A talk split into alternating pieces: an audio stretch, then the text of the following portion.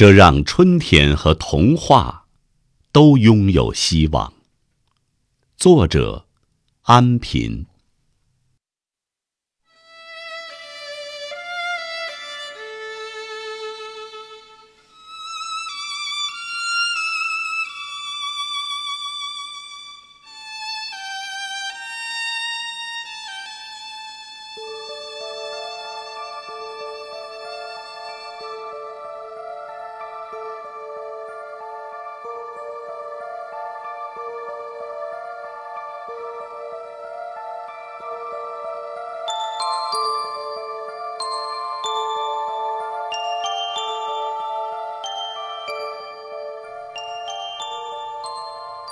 不管怎样，每个年代都有掌灯而活的人。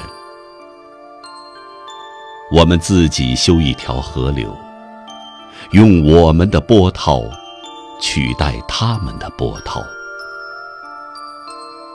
不管怎样，还是要为未来默默培育种子，用纯然的愉悦。淹没煎熬。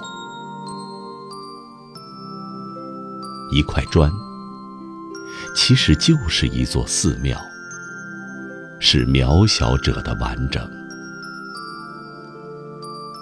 当你真正了解一切皆呼吸的道理，你会顷刻释怀，手指柔软，身体变得很轻。摆脱无常的动荡，你会重新还原为孩子，用简单的饥渴与世界发生关系。